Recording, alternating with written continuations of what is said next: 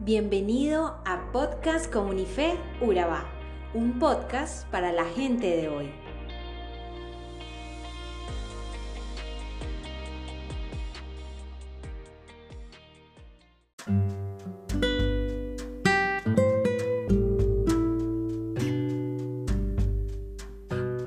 El nuevo pan, sinceridad y verdad. Primera de Corintios 5 del 1 al 13.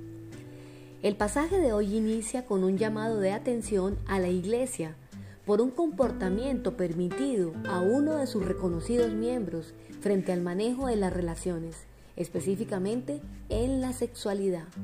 El tono de la carta es emitido desde el corazón desgarrado de Pablo, a tal punto que puede sonar legalista, pues su dictamen es que deberían expulsar a esa persona de la comunidad. Y es que este aspecto puede colarse con mucha facilidad en nuestros débiles criterios bíblicos, más aún cuando estamos inmersos en un mundo permeado del gusto por los placeres, por la inmediatez en la sexualidad, donde la espera se toma como un obstáculo y donde ya no hay barreras para escoger con quién entablar una relación. Qué interesante es la posición del Pablo a sugerir que el camino a seguir es expulsar a esa persona de la iglesia. Incluso dice que deberían entregárselo a Satanás. Y es que esa manera posiblemente podrá traer a esta persona el arrepentimiento de sus obras de pecado, pues al ser zarandeado se contempla la posibilidad de que su cuerpo sea golpeado, pero su alma sea salvada. ¿Notan el contraste de un Pablo que está dispuesto a viajar cielo, mar y tierra para darle las buenas noticias del Evangelio? ¿Qué cree en el perdón de pecados fervientemente y que busca reconciliar al mundo con Jesús?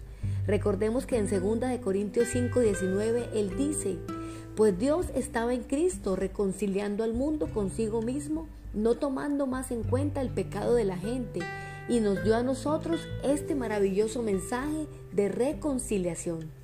Sin embargo, en este capítulo, la efervescencia de Pablo nos alerta sobre los peligros de normalizar las conductas que rigen en nuestro alrededor en aquellos que ya han elegido a Cristo, que dicen amar a Jesús y hasta prestan sus manos, su voz y su servicio para cumplir sus ministerios como cristianos.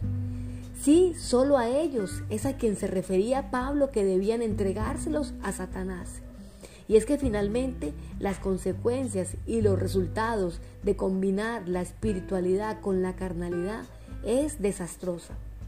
En los muchos años que llevo en el ministerio he visto desfilar personas con llamados preciosos rumbo a la muerte espiritual, por no esperar, por dejarse embaucar de los encantos pasajeros y hasta resultados de masajear sus egos justificando que se sienten solos y que posiblemente esa compañía con el tiempo será bendecida por Dios.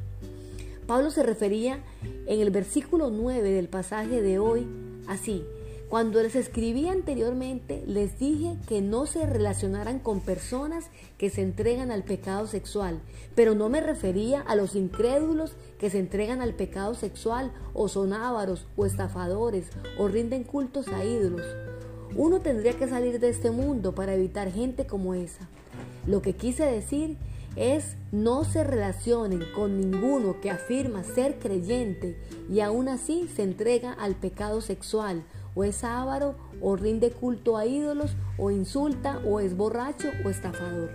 Ni siquiera coman con esa gente.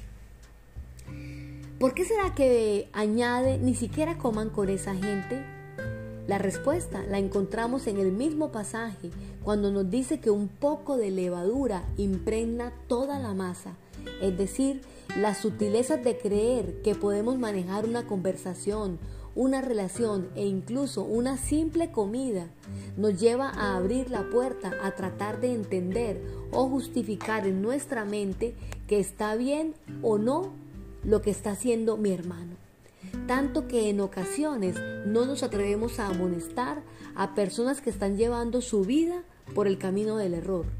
La verdad es que no tenemos capacidad en nosotros mismos de discernir las intenciones ni los pensamientos de estas personas que están practicando tales cosas.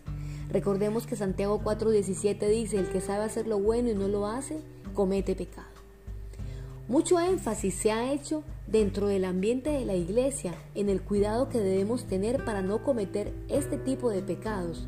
El concepto que se maneja es el de evitar comportamientos y actividades que la Biblia específicamente cataloga de pecaminosas.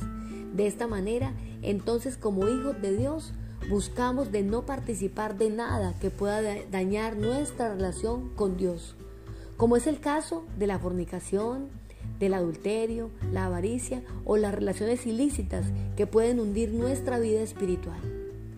Sin embargo, no podemos pasar por alto que el origen que desencadena estas manifestaciones visibles provienen de un corazón no rendido a Dios. Pues el mismo pasaje habla de que los miembros de la iglesia de Corintio están muy orgullosos de sí mismo.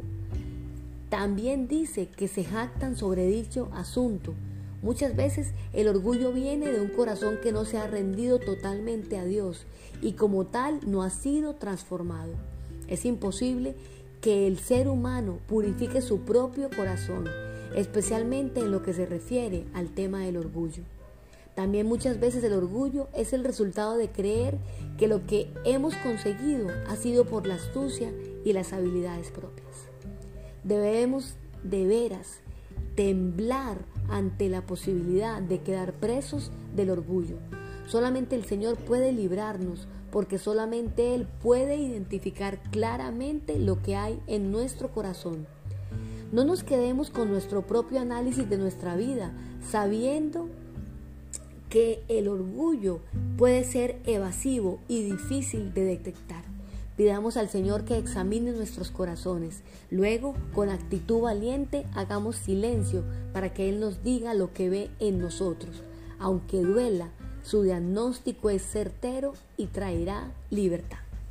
La invitación del pasaje de hoy es a deshacernos de la vieja levadura, a que seamos una nueva masa preparada sin levadura, que es lo que realmente somos si recibimos a Cristo como nuestro Cordero quien se sacrificó por cada uno de nosotros.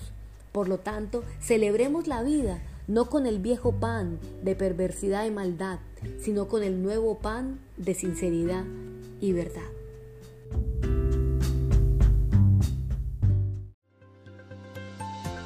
Somos Comunife Urabá, un lugar para la gente de hoy. Síguenos en redes sociales como Comunife Urabá y en la web www.comunifeurabá.com. Allí encontrarás todo un contenido digital reservado de parte de Dios para ti.